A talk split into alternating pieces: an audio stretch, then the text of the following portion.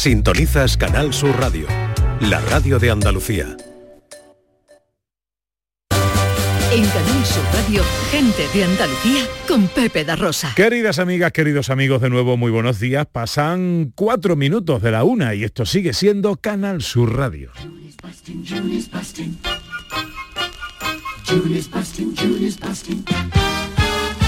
March went out like a lion, a whipping up the water in the bay. Then April cried and stepped aside, and along came pretty little May. Hola, hola. ¿Qué tal? ¿Cómo están? ¿Cómo llevan esta mañana de sábado 14 de octubre de 2023? Ojalá en la compañía de sus amigos de la radio lo esté pasando bien la gente de Andalucía. You can feel it in your heart, you can see it in the ground, you can hear it in the trees, you can Tal día como hoy, en 1977 fallecía Harry Lillis Bing Crosby Jr. Fue uno de los primeros artistas multimedia, ¿eh? vendía discos, tenía éxito en sus programas de radio, beneficios eh, en películas, más de 70 películas, grabó más de 1.600 canciones diferentes, su estilo influyó en cantantes como Frank Sinatra o Dean Martin. Dicen que fue el padre de la técnica del crooner, al ser coetáneo de la reproducción eléctrica y los micrófonos, o sea, los micrófonos y la reproducción eléctrica se inventaron eh, pues cuando él empezaba a cantar y esto le permitió desarrollar un estilo más suave y conversacional que luego fue bautizado como el estilo del crooner.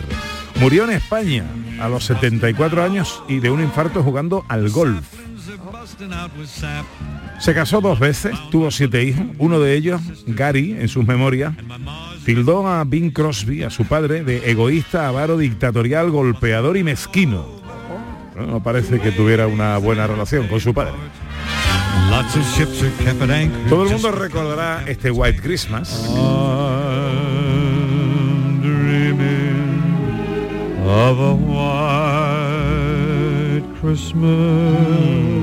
Ya vamos a estar con los villancicos y los polvorones. ¿eh? Bueno, vamos a ver, con los polvorones ya estamos. Verano comiéndolo, pero los polvorones ya están en marcha, ya están los belenes de chocolate, ya están todas las cosas en marcha. Ya, ya, ya. Pero vamos, que El tiempo no acompaña, pero las fechas son las que son. Así que, el director y yo hemos venido hoy en pantalones cortos todavía a la radio. ¿eh? bueno, y lo que os queda. ¿Eh? Y lo Y que, lo que os queda. Bueno, la semana que viene va se nos corta el rollo. ¿eh? Pero no lo guardéis, no lo guardéis, que esto no es definitivo, que va y que viene. Bueno, pues este White Christmas de Bing Crosby es el sencillo más vendido de todos los tiempos, con más de 50 millones de copias en todo el mundo.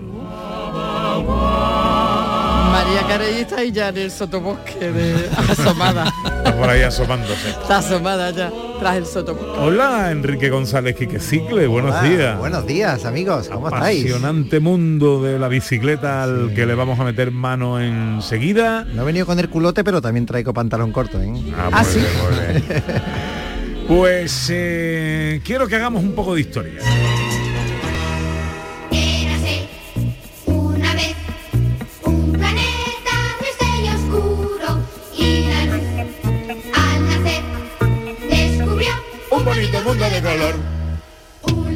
Resulta que la Junta de Andalucía ha declarado bien de interés cultural la necrópolis del Negrón, la cueva artificial de la edad del cobre más mejor conservada de toda Europa. ¿Y dónde está? Eh, no solo que esté en España, no solo que esté en Andalucía, es que está en el mismísimo pueblo de Miana Carvajal. No es cualquier cosa. En Girena tenemos la cueva artificial de la edad del cobre mejor conservada de Europa. Sandra, ¿tú sabías esto? Bueno, es que yo tuve la suerte que fui con Ana Carvajal a una recreación en la propia cueva que hicieron de un enterramiento, que para mí fue uno de los momentos más chulísimo, ¿eh? merece la Sí. pena visitarla y fue una experiencia preciosa. Así que Sandra no solo es que supiera, sino que es que la conoce y ha estado y se ha sumergido y ha visitado la mismísima la mismísima cueva, como bien has dicho, hombre, la verdad que es un motivo de orgullo, este martes se conocía esta designación y, y tiene, como bien has dicho, la cueva eh, artificial de la de cobre mejor conservada de Europa, pero es que además está prácticamente intacta con todo ese hojar que está conservado en la exposición permanente que se puede ver allí en mi pueblo. David Ruiz es arqueólogo y conservador de la colección museográfica de Gilena. Hola David, buenos días. Buenos días. Encantado de saludarte, amigo. Pues mira, pues aquí estamos también en tema de recreación en, en Ibiza y bueno, que me he tenido que meter por una callejuela por el- tanto turismo que hay a, a raíz de la calor, porque prácticamente parece que estamos todavía en verano. Es que estamos, que estamos. Oye, pero que estáis ahí, estáis los romanos de Gilena, ¿estáis ahí, la Legio Vernácula, o estás tú de visita?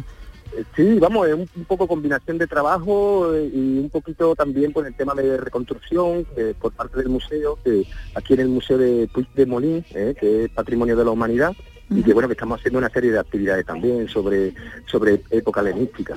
Qué bueno, qué bueno. ¿Cuál es el valor, el, eh, David? Le estamos contando nosotros un poco por encima, ¿no? Pero el valor, tú, tú como profesional, como arqueólogo, el valor de esta cueva y esta designación. Efectivamente, lo, que es la, eh, el Negrón, que es el conjunto de, la cueva, un espacio aún mayor que contempla también lo que es una necrópolis, se excavó a partir de 1985 durante ocho años.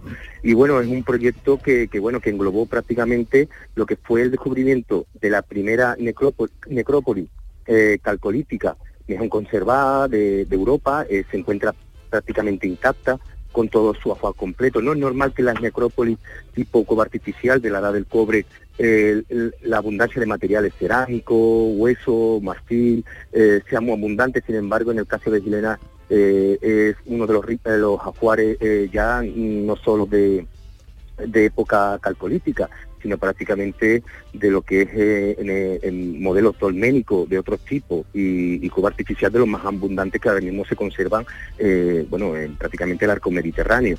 Eh, aparte se descubrió en ese mismo momento lo que es necrópolis y poblado. Daros cuenta que, por ejemplo, fue el primer momento que, que se descubrió ambas cosas. Normalmente se descubre o poblado o necrópolis, pero fue el primer momento hasta posteriormente cuando se realizaron la- las excavaciones arqueológicas en la zona de eh, la ciudad de la justicia de Jaén, pues también aparecieron unos sistemas similares. Y, sin embargo, en el caso de Gilena, la conservación es muchísimo, muchísimo mejor. Es una especie de Pompeya de la edad del cobre.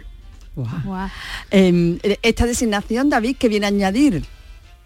Bueno, significa que blinda prácticamente lo que es su conservación para generaciones ve- ve- venideras y bueno, y, y sobre todo es una, es una, especie, una especie de galardón que prácticamente le permite una categoría de, eh, desde el punto de vista patrimonial que equivale, por ejemplo, a lo que es la Giralda. Eh, Daros cuenta, por ejemplo, que bien de interés cultural, lo que supone para la necrópolis del Negrón es eh, una categoría de monumento. ¿eh? Es el único monumento que prácticamente está declarado como BIC en el término municipal, junto con otras zonas que también es BIC eh, en, en el- la misma localidad, que es el yacimiento de Termas Romana Aparicio el Grande, pero es con la categoría de zona arqueológica. La- lo bueno que tiene el Negrón es que es de gestión municipal, se lleva directamente del ayuntamiento y a través, a su vez, a, través de la colección museográfica por el servicio de arqueología y bueno, eso significa un chute también en el tema de lo que es eh, el- lo que significa eh, inversión económica tanto de fondos europeos como de otro tipo de fondos, que bueno, que las puntuaciones de concurrencia competitiva, por supuesto, pues estamos siempre a la cabeza. Sandra. Bueno, enhorabuena primero porque conseguir que sea bien de interés cultural tiene muchísimos años de trabajo por detrás. Y bueno, te quería preguntar, porque estamos hablando de la edad del cobre, pero a nivel años, ¿qué estamos hablando? ¿4.000, 5.000 años? ¿Cuánto sería más o menos? Aproximadamente hace unos 4.500 años, eh, equivale, eh, para hacerse una idea, con la construcción de las grandes pirámides de Egipto, que Kefren y Miquerino, ¿eh? cuando se estaban construyendo esas grandes pirámides eh, en la zona de- del Cairo, pues prácticamente aquí en Gilena se estaba haciendo el tipo de enterramiento cubo artificial, con, con una característica que, bueno, fijaros que, por ejemplo, aparecen los primeros escalones. Hay dos pilas de escalones, que es una auténtica maravilla. Una zona de, de pasillo, que nosotros llamamos el, el- el- el pasaje de inframundo prácticamente entre el mundo de los vivos, el mundo de los muertos, hasta llegar a una zona central eh, forma, de forma cupulada, que bueno, que es la zona que nosotros llamamos de pudridero, ¿eh? porque eh, las familias colocaban, lo, eh, colocaban al difunto o a la difunta, lo colocaban en la zona central, por análisis de huesos se sabe que la, la- la- la apertura de la necrópolis o estaría abierta o con un tipo de entramado de vegetal que permitiría lo que es eh, la entrada de aire. Eso hace que se, eh, lo- la carne se eh, pudriera rápidamente, se recogían los huesos y esos hue- huesos posteriormente se amontonaban en lo que son los diferentes nichos. Es un tipo de enterramiento muy mediterráneo. Hoy día lo seguimos practicando prácticamente. ¿eh? Cuando una persona muere, ¿eh? lo normal que cuando pasen la- los años, según ahora hay normas, leyes sí. que establece que bueno, que, que prácticamente ya se puede abrir lo que es el nicho, se coge al difunto, se quita la caja, se mete una bolsita, se pone en el interior y ya cabe otro familiar en la parte hasta que se pudra, ¿no? Prácticamente. David, ¿qué, qué, qué parte de todo esto es visitable? Sí, por supuesto, es visitable. Ahora con bien de interés cultural eh, tenemos que idear un sistema que aún proteja aún mejor lo que es ya de por sí, lo, lo bien que eh, se conserva lo que es eh, la cueva artificial. Y bueno, eh, mm, la idea, eh, por ejemplo, eh, un- entre muchas que nos surgen, porque mm, estamos siempre tan nerviosos, tan inquietos, eh, pensando crear un sistema de, de neocuevas visitables, eh, un sistemas virtuales que ya tenemos con eh, foto, eh, arqueo- eh, foto, mm, fotometría, que lo tenemos reconstruido para hacer visitas virtuales, por, por ejemplo, con móviles, pero siempre con un sistema que permita conservarlo por prácticamente intacto. Pues eh, la necrópolis de El Negrón, de Gilena, declarada por la Junta de Andalucía como bien de interés cultural. David Ruiz, arqueólogo conservador de la colección museográfica de Gilena. De Gilena, enhorabuena y gracias por atendernos, amigos, y a pasarlo bien ahí con tus romanos en Ibiza. ¿eh? pues muchas gracias, gracias a, vosotros. un abrazo, un abrazo. Venga, que se nos hace tarde, que tarde, que tarde, que tarde, una y cuarto, y todavía nos quedan muchas cosas que contar. Eh, tenemos la estampa que nos habla, eh, que tiene algo más que contarnos. La primera pista nos decía que se encontraba en un espacio de tierras áridas que configuran unos espacios naturales únicos en la provincia.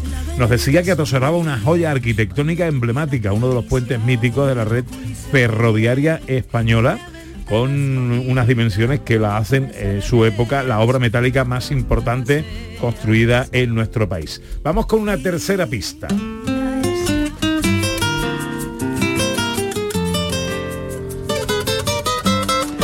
Desde el siglo XVII tengo un apellido que hace referencia a una imagen sagrada que llegó a la población desde el Real Monasterio de los Agustinos de Burgos.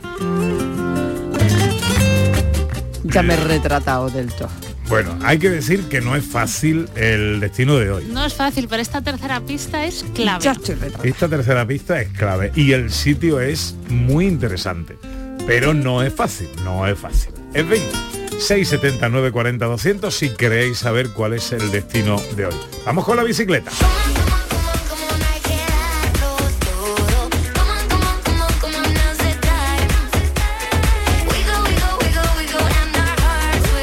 El gran Quique Cicle empezamos yéndonos de ruta. ¿Dónde nos llevas hoy? Bueno, pues hoy vamos a hacer una propuesta, una propuesta malagueña, otro parque natural muy, muy bonito, muy emocionante, donde podemos vivir una preciosa experiencia que es la de anillar los flamencos, ¿no? Estamos hablando de la laguna de Fuente de Piedra, ¿no?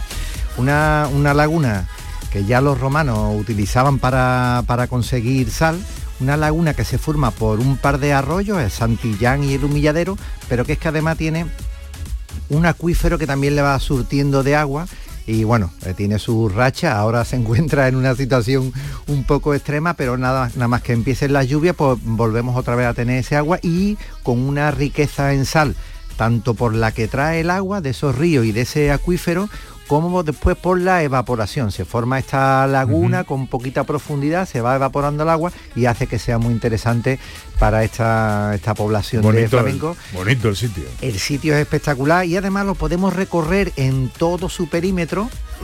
tiene una, perdón, tiene una forma ovalada y podemos recorrerlo en todo su perímetro y además con, con tres o cuatro observatorios, dependiendo del momento, hay un cuarto al que también podemos acceder, en el que vamos a poder, poder observar tanto la laguna como los flamencos, si estamos en época de que haya, y aparte el paisaje de olivar, de cereales. Sí, es, un- es una estampa muy bonita y que además podemos disfrutar muy cómodamente porque es un terreno muy, muy asequible. O sea, ¿no? para todos los públicos, ¿no? ¿Qué, qué recorrido hace? Pues mira, O sea, ¿qué el- distancia recorre? el total vienen a ser unos 5 kilómetros, lo que podemos hacer con la bicicleta, pero que vamos ahí a una media de 3, porque 3 kilómetros por hora, porque a cada momento nos vamos a, a estar parando. Eh, este si- siempre llevamos ya cámara, ¿no? Con los móviles, pero en este punto, en esta ruta, tenemos que recomendar los prismáticos. Yo me los llevé el otro día para el España-Suecia, pero es mucho más interesante que, que podamos ver los flamencos y toda la, la- la fauna que vamos a encontrar por allí eh, muy de cerca. ¿no? Ya nos podremos situar incluso a 40, 50 metros. En esos puntos siempre pues, recomendaremos que lo hagamos en silencio, sin gritos y sin aspavientos para que para no, para no asustarlos, ¿no? Pero Siempre respetando Sí, la naturaleza. Por supuesto, por, supuesto. Pues en la forma de llegar, lo más fácil, irnos al centro de visitante, casi casi que será lo que nos encontremos y a partir de ahí pues tendremos una ruta y podremos ir vi- visitando eh, en el sentido de las agujas del reloj eh, tres observatorios, el Cerro del Palo, el- el Observatorio del Laguneto y el Mirador de la Vicaría. Cada uno de ellos vamos encontrando una estampa diferente, por ejemplo en el del palo tenemos un árbol súper sombrío que nos va a cobijar allí y desde el que ya pues, nos encontramos con, con la estampa de, de la laguna y de, y de sus aves, ¿no? Eh, Sí, sí. a medida que sigamos avanzando en pos de, de los otros observatorios, pues vamos a observar cómo eh, tenemos allí unos olivares y unos, unos campos de, de cereales que, que, bueno, que vamos a encontrar distintos coloridos, distintos paisajes, va a ser una irrupción de, de distintas estampas que se nos van a quedar ahí en la mente. Y se nos acaba el tiempo. Desde que ya no existe ayer. y Bueno, pues eh, la laguna de Fuente de Piedra, eh, me ha gustado, me gusta el sitio, ¿eh? Sí. sitio bonito. Te voy a destacar un último mirador, Pepe, el mirador de las Albinas, Sí. que viene a dar el, el nombre Las Tierras Blancas de la Sal. Es una zona que además, eh, bueno, en su momento eh, se secó, formaba parte de la laguna y se secó para aprovecharlo para el cultivo. Pero en el siglo XX ya eh, la Junta Andalucía recuperó esos terrenos para, para que formara parte del parque natural pero tiene esa característica tierra blanca y bueno y un lugar desde el que tenemos una vista completa de la laguna con el pueblo al fondo, las sierras de Estepa que las tenemos también muy cerca, en fin, un- Ujú. una estampa. De al lado de mi pueblo también. Ahí está, también. Muy apropiado para al ahora. otro ¿eh? lado, al otro lado.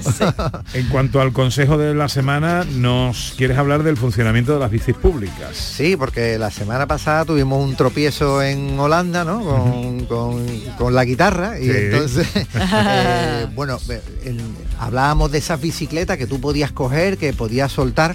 Esto, fíjate, en el 64 es cuando en Ámsterdam prueban a poner 300 o 400 bicicletas gratuitas, blancas, y en menos de un mes estaban todos en los canales. Eso no, funcionó del todo. Eh, eh, esto ha ido evolucionando un montón.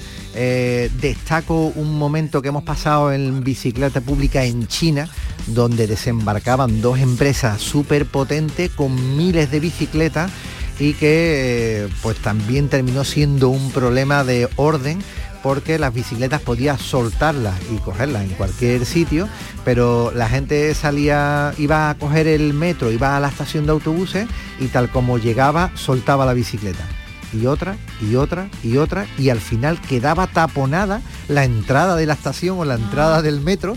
Y, y bueno, eh, los ayuntamientos tenían que retirarla y tenían montañas, hay fotografías en, en- en internet espectaculares de miles de bicicletas por, por, bueno por ese descontrol. Ahora hoy en día eh, lo vemos ya en muchísimas capitales eh, de bicicleta normal y también eléctrica eh, que tienen un sistema ya mucho más avanzado Ahora lo ¿no? dejas en aparcamientos propios. Eh, sí, ahora tiene puntos de enganche y zonas habilitadas, eh, que además, como cuando tú desbloqueas la bicicleta, lo haces a través de una aplicación y con el móvil, a la hora de dejarla tienes que volver a bloquearla y te lo permite en determinadas zonas, no puedes hacerlo en cualquier calle, con lo cual ya todo está un poco más, Más ordenado. regulado. Exacto, lo vemos en, la, en las aceras pintado, en una zona reservada para bicicletas eléctricas y eh, tienen, gracias a su localizador, la posibilidad de bloquearla, es decir, determinar tu uso de ella solo en esa zona. Es una apuesta fuerte por utilizar la bicicleta al conocer nuestras ciudades. Muy bien.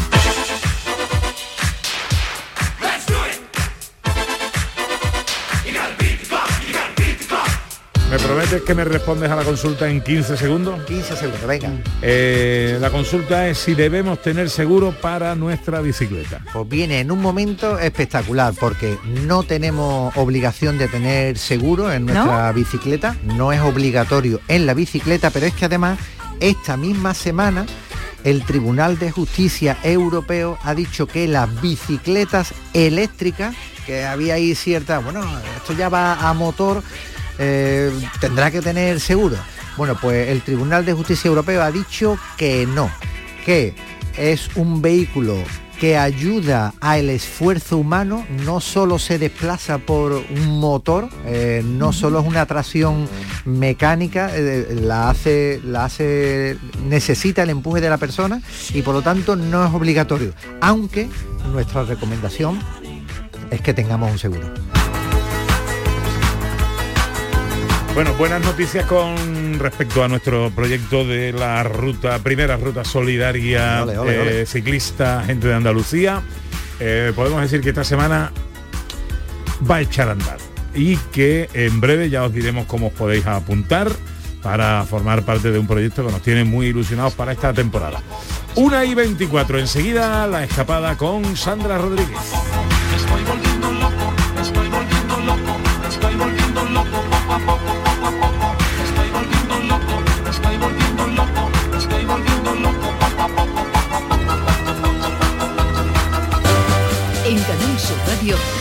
De Andalucía con Pepe da Rosa. Los fines de semana nos despertamos en los mejores rincones de Andalucía para que conozcas su historia, su cultura, sus curiosidades, sus leyendas. Te invitamos a conocer una Andalucía llena de talento, hermosa, fascinante y única. Andalucía nuestra. Los sábados y domingos desde las 7 de la mañana en Canal Sur Radio con Inmaculada González. Contigo somos más Canal Sur Radio. Contigo somos más Andalucía. Vigorra toma la calle. La mañana de Andalucía sale a tu encuentro. Recorremos Andalucía con Jesús Vigorra. Y este próximo 18 de octubre estaremos en Huelva para conocer aún más de la gente que es protagonista en esta tierra. Su industria, su campo y su mar, su gastronomía, su proyección comercial en España y el extranjero, sus curiosidades. La mañana de Andalucía con Jesús Vigorra. Este próximo 18 de octubre, edición especial desde Huelva. Contigo somos más Canal Sur Radio. Contigo somos más Andalucía. En Canal Sur Radio, gente de Andalucía con Pepe da Rosa. Una vereita alegre, con luz de luna o de sol, tendía como una cinta con su lado de arrebol. En la comarca de Sierra Mágina y ocupando el espacio oriental de la misma, mirando a la Sierra de Cazorla y al río Guadiana Menor, en un espacio de tierras áridas y erosionadas que configuran espacios naturales únicos en la provincia de Jaén, encontramos nuestro destino de hoy. Cabra del Santo Cristo en Jaén.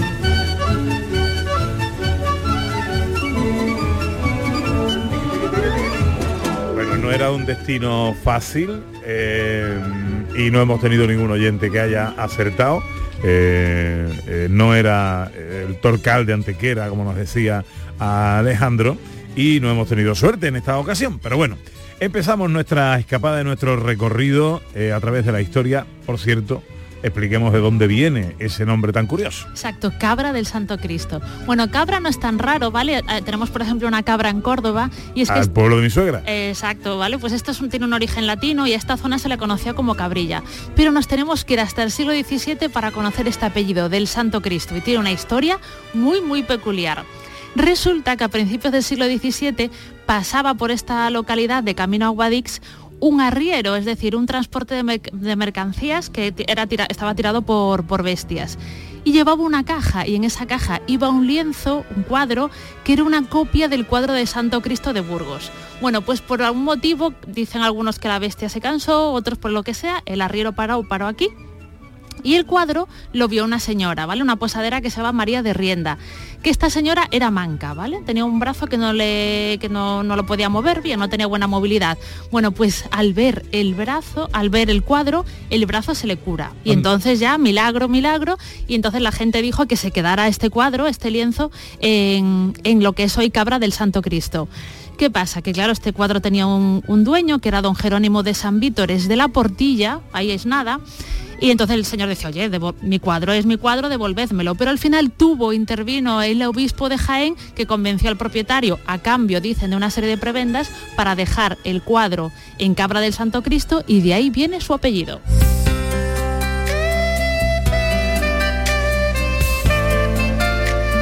Bueno, eso ocurre en el siglo XVII, pero la historia del pueblo es mucho más larga. Mucho más larga y muchísimo más antigua, porque esta población ya estaba habitada en la prehistoria. Hay un enterramiento del siglo II antes de Cristo, en la Edad del Bronce. También hay estudios que hablan de poblaciones rurales asentadas ya en época romana y fue un enclave defensivo en época musulmana, la fortaleza de Bactahuira, de la que aún tenemos restos. La población va a ser conquistada por Fernando III el Santo en el año 1245 momento a partir del cual va a pasar por diferentes jurisdicciones, Úbeda, Baeza, bla, hasta que en el siglo XVIII por fin va a ser convertida en villa.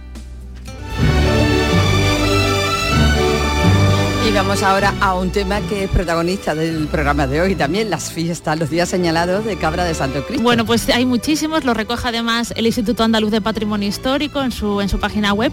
Y hay dos curiosidades, ¿vale? Hay un personaje que acompaña una fiesta de San Miguel en Cabra del Santo Cristo, que es el Pinchauba, que es un personaje que se viste como de. con ropa muy colorida, podríamos decir que casi parece un payaso, y que se dedica a perseguir a la gente, sobre todo a los niños, con una vejiga atada a una cuerda, ¿vale? Es una curiosidad, el pincha uvas.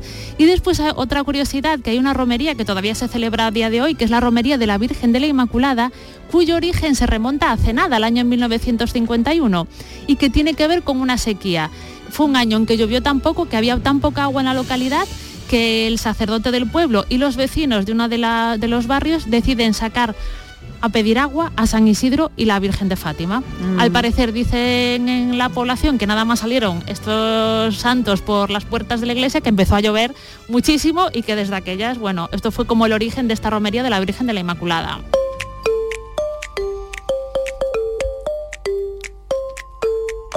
Para terminar, Sandra, ¿qué podemos ver de su patrimonio inmaterial? Vale, pues seguimos de nuevo con el Instituto Andaluz de Patrimonio Histórico y vamos a hablar de una cosa muy curiosa, ¿vale? Que son los refranes, que eso se considera todavía a día de hoy como patrimonio inmaterial.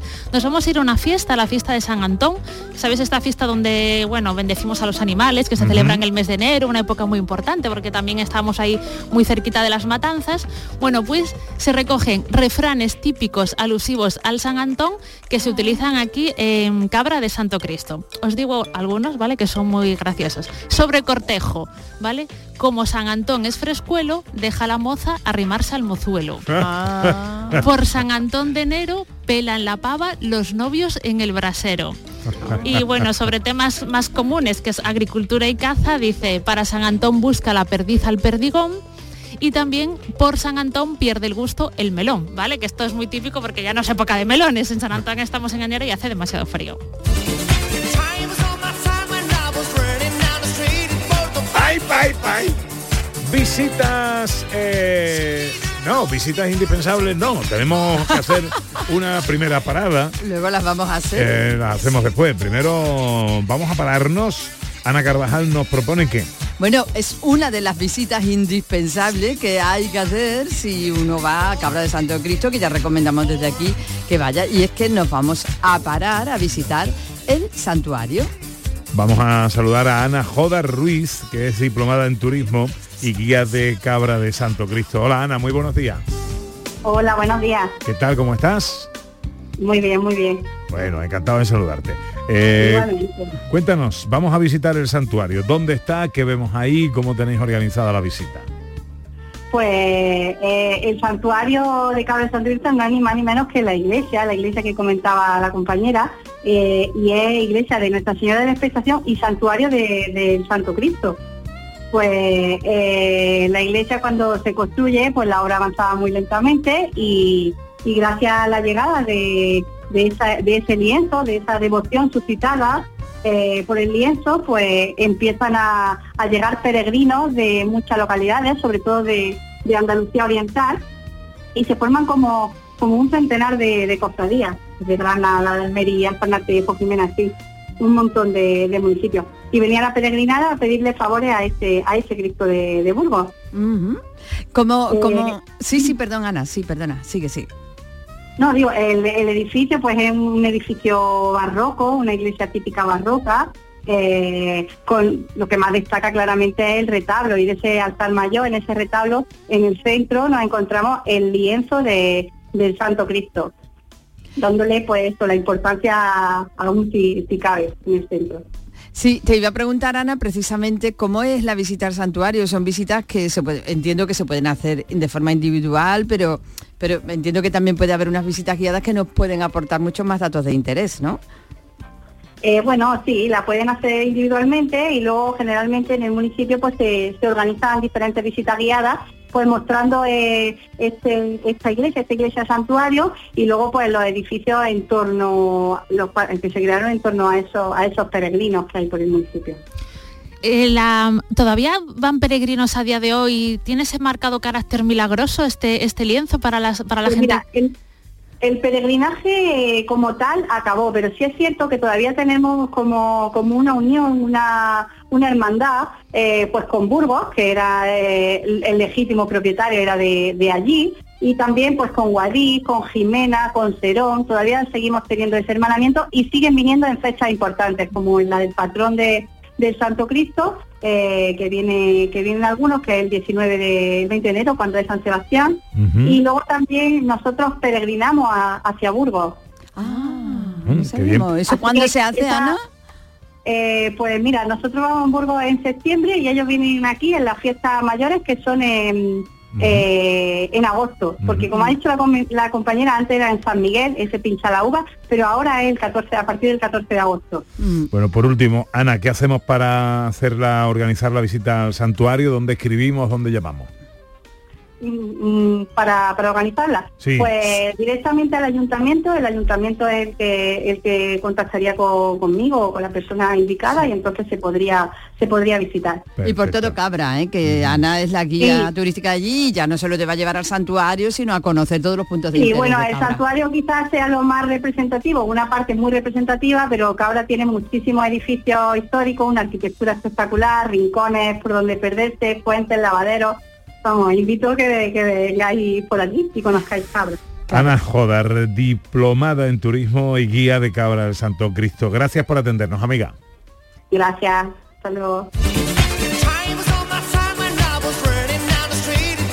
Ahora sí, vamos con las visitas indispensables, Sandra. Bueno, la primera el castillo, es que estamos en Jaén, tierra de castillos, entonces no nos lo podíamos perder, el castillo de Cabra. Tenemos que ir hasta el Cerro de San Juan, que está cerquita del casco urbano, para ver los restos, ¿vale? No queda un castillo como nos podemos imaginar, sino que sería como, bueno, como los restos, se, se atisba lo que hubo, lo que hubo- que hubo en esta construcción. Originalmente seguramente está datado entre los siglos XII y XIII por los restos de cerámica localizados. Aún se aprecian restos de su estructura, con lo que es una visita maravillosa para los fans de la arqueología medieval. Segunda visita. Pues vamos a hablar de una- un punto que comentamos antes en las pistas, que es el viaducto del Salado. Esto formaba parte de la red ferroviaria que unía Linares con Almería y fue uno de los puentes más destacados de la red ferroviaria española del siglo XIX. Tenía 318 metros de largo y 110 metros de luz y fue durante un muchísimo tiempo la obra metálica más importante de nuestro país. Eh, tened en cuenta que esta línea férrea se inauguró en el año 1899. ¡Guau! Y tercera visita. Pues las ermitas, porque hay muchos edificios curiosos que tenemos en, en- en esta localidad y bueno, pues tenemos la, ermita del Sudor, que es un edificio del siglo XVIII y el nicho de la legua, que esto es muy curioso, está en el término municipal de Solera, pero es importante para Cabra, ya que fue el lugar donde se paró de cansancio la, la bestia que traía el lienzo, o esto dicen, ¿vale? Mm. Además, en su pared pone a cabra una legua que es un ejemplo de leguarios, de los pocos que, se- que aún quedan a día de hoy. Es decir, antes se ponían como indicativos de a qué distancia estaba una localidad, en pequeños edificios, santuarios, ermitas, pues esto es un leguario. Entonces decía a cabra una legua.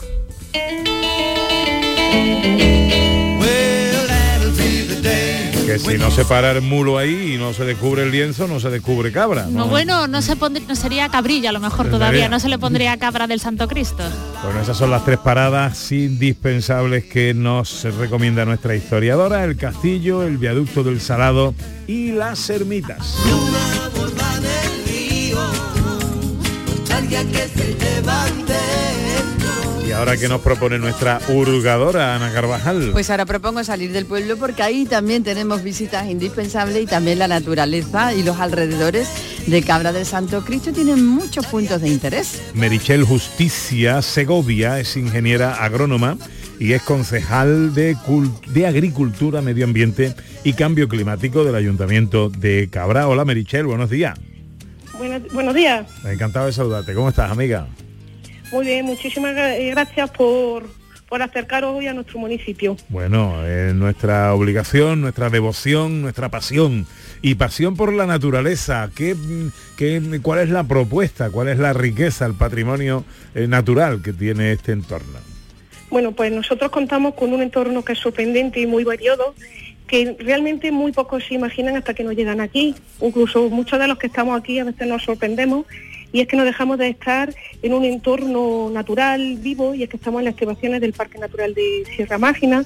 Y si realizásemos un recorrido desde la zona norte, desde la zona de Úbeda y Joda, y lo fuéramos avanzando hasta la zona sur, muy cerca del límite con Granada por Guadalhortuna, no solamente estaríamos realizando de forma inversa el recién estrenado del Camino Real de San Juan de la Cruz, que es el camino de Santiago, eh, mozárabe une con el de Levante, y que nos encontramos nada más entrar con un paisaje sorprendente, es un mosaico de colores y formas que es imposible de describir, son las ramblas, es una zona prácticamente indómita que está formada por barrancos, por quebradas, por cárcavas, que han ido labrándose a lo largo del tiempo y con la erosión y que han conformado uno de nuestros puntos eh, de visita obligada, que es el famoso puente de tierra, que es fruto justo de esa erosión y que se calcula que tiene una altura de al menos 20 metros. Bueno, también, Sí, sí. también tenemos, Merichel, un monumento, un monumento natural, ¿no? Por llamarlo de, de alguna manera, que está a la espera de ser declarado bien de interés natural, que es un árbol muy singular. Exactamente, ese está por la zona sur, lo tenemos en la zona de los llanos de la estación, es una encina milenaria, se le data al menos 800 años y cuando hablamos que tiene 800 años parece poco, pero esto que había estado comentando de la conquista de Fernando III el Santo, pues podemos decir que nuestra encina ya tenía un porte bastante importante. De hecho, actualmente no solamente tiene una belleza singular y espectacular, sino que goza de buena salud, o sea, todavía produce bellota incluso, y además es la encina con la copa más grande de la provincia de Jaén, cuenta con 30 metros de diámetro y unos 300 metros de perímetro. Bueno, bueno, bueno, el, el paraje sin duda de manera en lo que respecta a la naturaleza eh, riquísimo. Riquísimo. Oye, y eh, vi, Merichel, em, eh, hace poco que estabais organizando, ¿no? Vais a organizar una especie de actividad de escalada a un sitio que se llama Las Rajas. ¿Qué, qué es? ¿Es un paisaje, una constitución? Pues, Esto es un, un capricho de, de la naturaleza, un capricho geológico que ha venido a definir el skyline de nuestro municipio, ¿vale? Está a los pies del Cerro del Buitre y es una pared, son varias paredes de caliza y estamos preparando, estamos trabajando con cuatro voluntarios, Mario Rubén, Miguel David,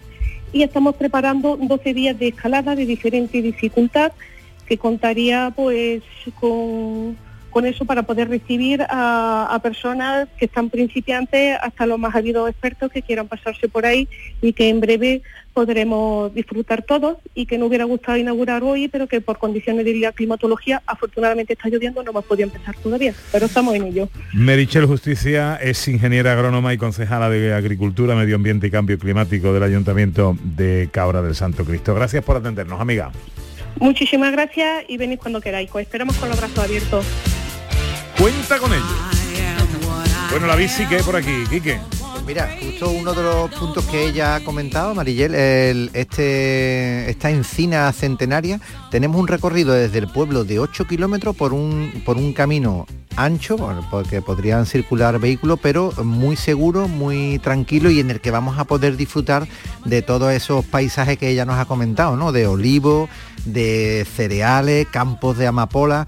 Es un camino que baja un poquito hasta uno de esos barrancos que ella comentaba, el barranco del Rincón de la Segura. Ahí hay una pequeña subidita, pero se puede hacer muy bien, muy bien con toda la familia y realmente esa encina eh, podéis verla en internet, es un espectáculo. Impresionante. Sí. Oye, Y- y una ¿sabes cosa hay que avisar, perdona, aquí que no hay que acercarse a los árboles. Hay que ir a observarlo, pero no acercarse y no, no abrazarlos. Se apelmaza la tierra y puede hacer que los árboles mueran. Ah, pues yo iba a Así. darle un abrazo. pero No, bueno. pues no, no, no, no es bueno, no es Me bueno. quedo desde fuera. No es Una- bueno. Una, de las cosas que me ha sorprendido. Se lo da virtual. Mira, se lo da así de lejos virtual con No toda es, tu alma. no es un poco exagerado. ¿El qué? El que, que porque abraces un árbol se vaya a morir. No, porque tú vayas Eh, tú solo, no no. estamos Pero si vamos cientos de personas continuamente, apelmazamos y endurecemos la tierra a su alrededor. Somos Bueno. muchos queriendo hacer lo mismo. Bueno, enseguida llega, eh, y después de un consejito interesante, llega el... Ah, no, tengo que preguntarle todavía a Sandra alguna cosita más de Cabra del Santo Cristo. Bueno, pues como el patrimonio es tan, al- tan grande, tan grande, otra de las cosas que podemos ver es conocer estas casas señoriales que acompañan en la localidad, como la Casa de los Olmedos, que es un palacio precioso de principios del siglo XX. Ujú. Entonces, ese recorrido por las calles de Cabra del Santo Cristo, indispensable. Gentilicio de Cabra del Santo Cristo en Jaén. Cabrileño, cabrileña. Ha sido nuestro destino de hoy. Bueno, un consejo y enseguida los sonidos de la historia. Me temo hoy en versión reducida. Eh, antes eh, os cuento una última noticia, una última hora que llega. Eh, nos avanzarán más en los próximos servicios informativos. Francia despliega 7.000 soldados en todo el país y evacúa el Museo del Louvre ante una amenaza por razones de seguridad. Parece que puede ser una amenaza de bomba. Eh, próximos servicios informativos. eh, espero que nos avancen más información de todo esto. 15 para las 2. Lorca pintó, Velázquez, Paco y Alberti, Carlos Cano y Juan Ramón más real, la del amargo salero, elegante sin arreglar, millonaria sin dinero, la que revive a la poesía en cuanto el día se muere. En Canal Sur Radio, gente de Andalucía, con Pepe da Rosa. Este domingo, después del deporte, llega el humor y la diversión con el show del comandante Lara. Si crees que lo has escuchado todo, tienes que seguir el programa. No te vas a arrepentir. El mundo más absurdo y divertido de Luis Lara, que siempre, siempre te hace reír. Los domingos a partir de la medianoche. El show del comandante Lara. Contigo somos más Canal Sur Radio. Contigo somos más Andalucía. Este sábado no hay fútbol de primera, pero sí hay liga. Tenemos partido en Primera Federación con el encuentro Córdoba-Mérida. Hay Liga de Baloncesto. Juegan Unicaja Málaga Juventud y Bilbao Covirán Granada. En Fútbol Sala, partidazo con el Córdoba Patrimonio Jaén Paraíso Interior. Y además tenemos la Kings League desde el Estadio de la Rosaleda. Y queremos vivirlo todo contigo en la gran jugada de Canal Sur Radio, desde las 3 de la tarde con Carlos Gonzalo y Pedro Sánchez. Contigo somos más Canal Sur Radio. Contigo somos más Andalucía.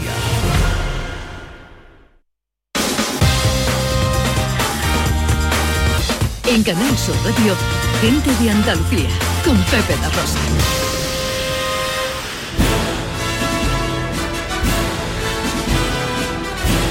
Bueno, a ver, Sandra, ¿qué hacemos? Tenemos, hay, eh, hay muchos sonidos. Vale, parte 1, ¿vale? Esta eso. semana parte 1. Venga, sonidos de la historia, parte 1. ¿Cuál fue la primera vez que, que toca hoy? Hoy toca la primera vez que España gana un Oscar a mejor película extranjera.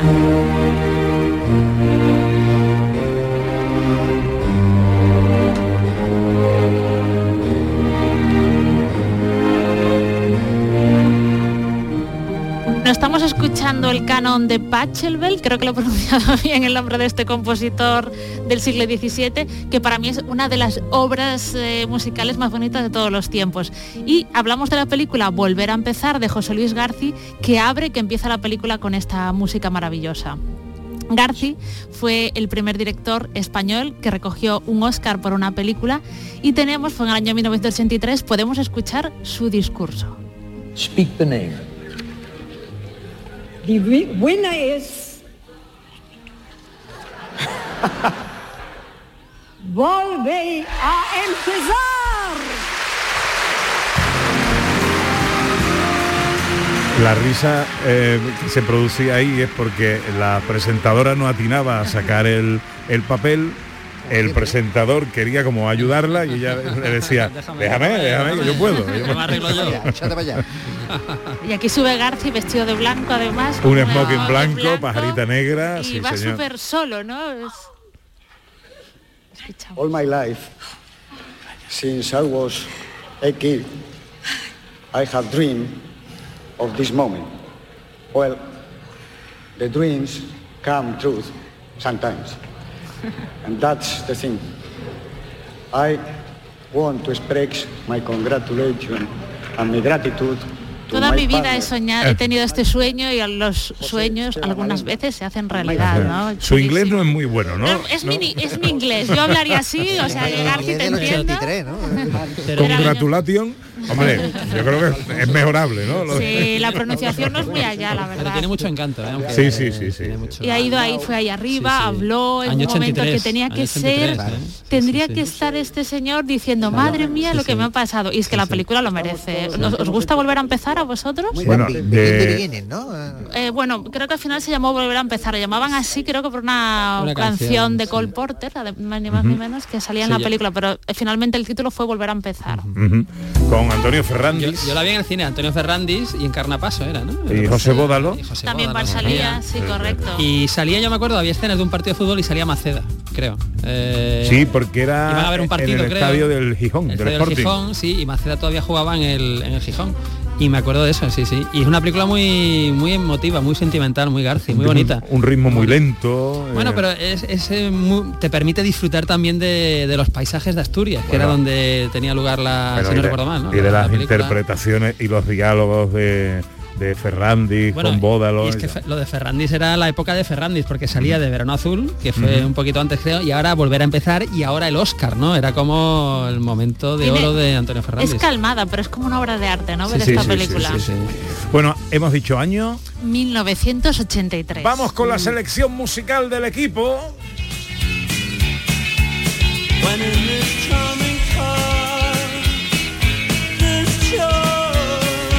Esto es lo que ha elegido Ana Carvajal. Porque me, me gusta mucho, es una canción que me da mucha alegría cuando la oigo y me recuerda a tiempos muy felices. Estos son los Smiths. Los Smiths, sí. Eh, este es el hombre encantador, ¿no? O algo así. Sí, el hombre encantador, el hombre Y esta guachi. es la elección de Sandra Rodríguez.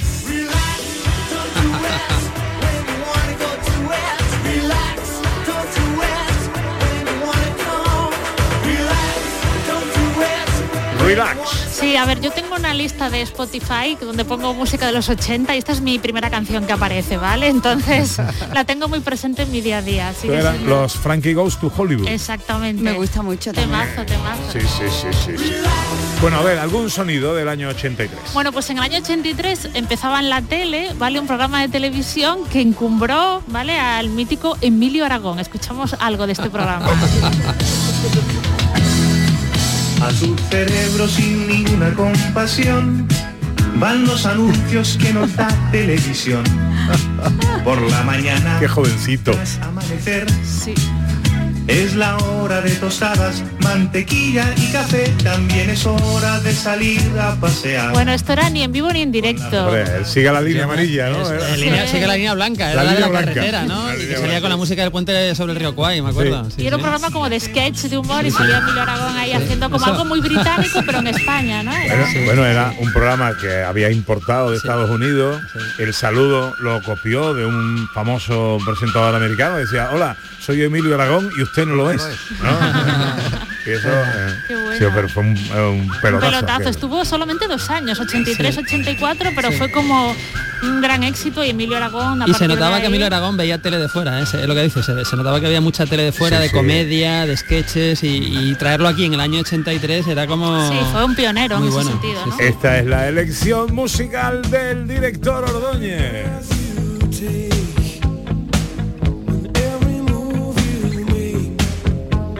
Encanta también. Este es buen Sting. año musical, ¿eh? Que además de buena la canción es muy siniestra. Si uno escucha la letra es como de un tío que está obsesionado, ¿no? Cada vez que respiras, cada vez que miras, que estoy ahí, te estoy observando, no sé qué. No, pero es un temazo. Yo recuerdo que la primera vez que la escuché de pequeño pensaba que era Sweps la que cantaba, porque era del anuncio ese que había todo el rato que se repetía, ¿no? Pero después ya vino que había un grupo que era de Police y era Sting y tal. Mi y- hermano tenía este vinilo, lo recuerdo sí, perfectamente esta canción una y otra vez. Maravillosa. Otro sonido, nos cabe un sonido más. Venga, pues a ver, esto es una serie de televisión que arrasó en los 80, como todo lo de los 80, porque solo había, recordamos, dos canales de la tele, pero esta fue como lo más de lo más. Llegaron en 50 naves nodriza ofreciendo su amistad y su avanzada tecnología a la Tierra.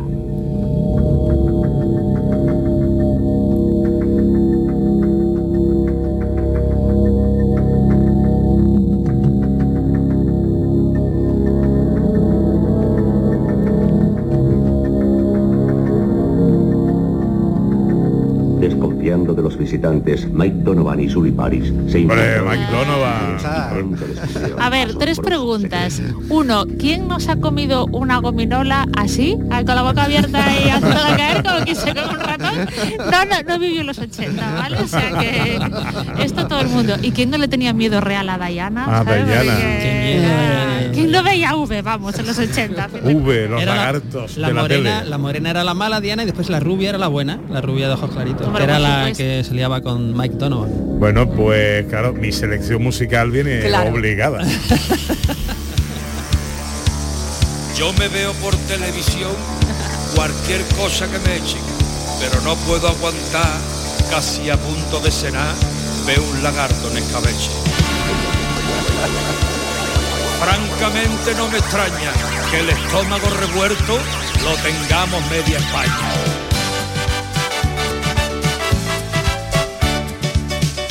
Fue lo, lo último que grabó mi padre.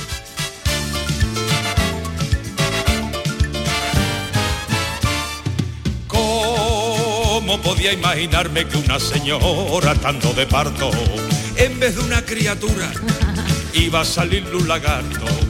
Casi tengo un jamacuco de la impresión que me dio. Yo pa' colmo de males había cenado y sentí en la barriga mucha fatiga y mareado. Y salí como un rayo para Waterclaw. No fue una mala noche, que fueron dos. Pero ¿cómo es posible una jefa tan mona y que tenga ese bicho cuerpo de persona? No me extraña que salga arpía y mandona y en lugar de lagarta sea una lagartona. En vista de lo que he visto, te juro que a mi cuñado tendré que despellejarlo como si fuera un lenguao, que yo vea lo que hay por dentro, no vaya a ser un visitante.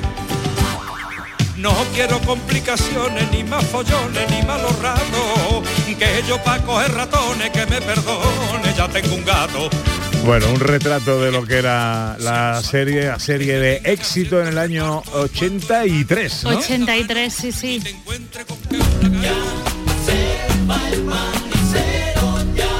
Bueno, ¿qué va a hacer hoy el director? Pues hoy seguramente si no llueve daremos un paseo por un parque. Daré- Parques y jardines. Como todos los días. Con Don Roy. Con Don variar. Roy. ¿Qué va a hacer? No le pregunto a Sandra. ¿Qué va a hacer Quique Ciclé? Pues vamos a dar otro paseo por, lo- por otro parque. Sí, Bueno. pero con motivos festivos de cumpleaños. ¿Qué eh, paseadores estáis? ¿Y ¿Qué va a hacer Ana Carvajal? Pues tenemos fin de semana familiar, que está aquí mi hijo de visita. Y ¡Hombre! Vamos a estar juntas, ya fue el cumpleaños del papi, así que vamos a, a celebrar. Magnífico. Bueno, pues eh, que tenemos que irnos, pero como siempre, Tendrá nuestro director un chiste inquietante con el que cerrar el programa de hoy. Pues sí, es una historia real. El otro día tenía cita con el oculista.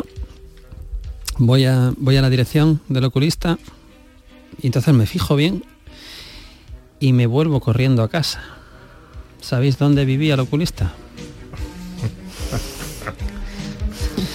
Vivía en el noveno B. ¿Qué? Ay, que me veo caído. Es del 83 también, ¿no? Ah, bien, Quique. Es del 83.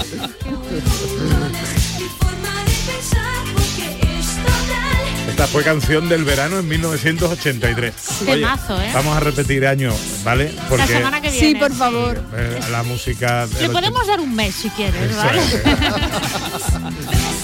Oye, por cierto, que tal día como hoy se filma la primera película de la historia del cine. Tal día como hoy, ¿de qué año? Del año 1888. Se llamaba la película La escena del jardín de Roundhay. Era francesa y duró menos de dos segundos. Bueno, pues sí que era corta. La trama no daba para Sí, mucho, ¿no? Nos vamos. Yelu Amezcua estuvo en los botones. Eh, bueno, hoy también nacía Roger Moore, ¿eh? Y moría, moría un día como hoy, en 1959, Errol Flynn. Errol Finn, sí es cierto. Moría cosa, exactamente un 14 de octubre del 50 y Eh, 59 o por ahí. Venga, que nos vamos. María Chamorro estuvo en la producción. También moría Bing Crosby, eso lo hemos dicho antes. Y murió también Garcilaso de la Vega, en 1536. Un poco antes, un poco Eh, antes. un poquito antes. Volveremos mañana, será a las 11. Ojalá estén todos ahí, sean felices. Amigas, amigos, os queremos mucho. Adiós.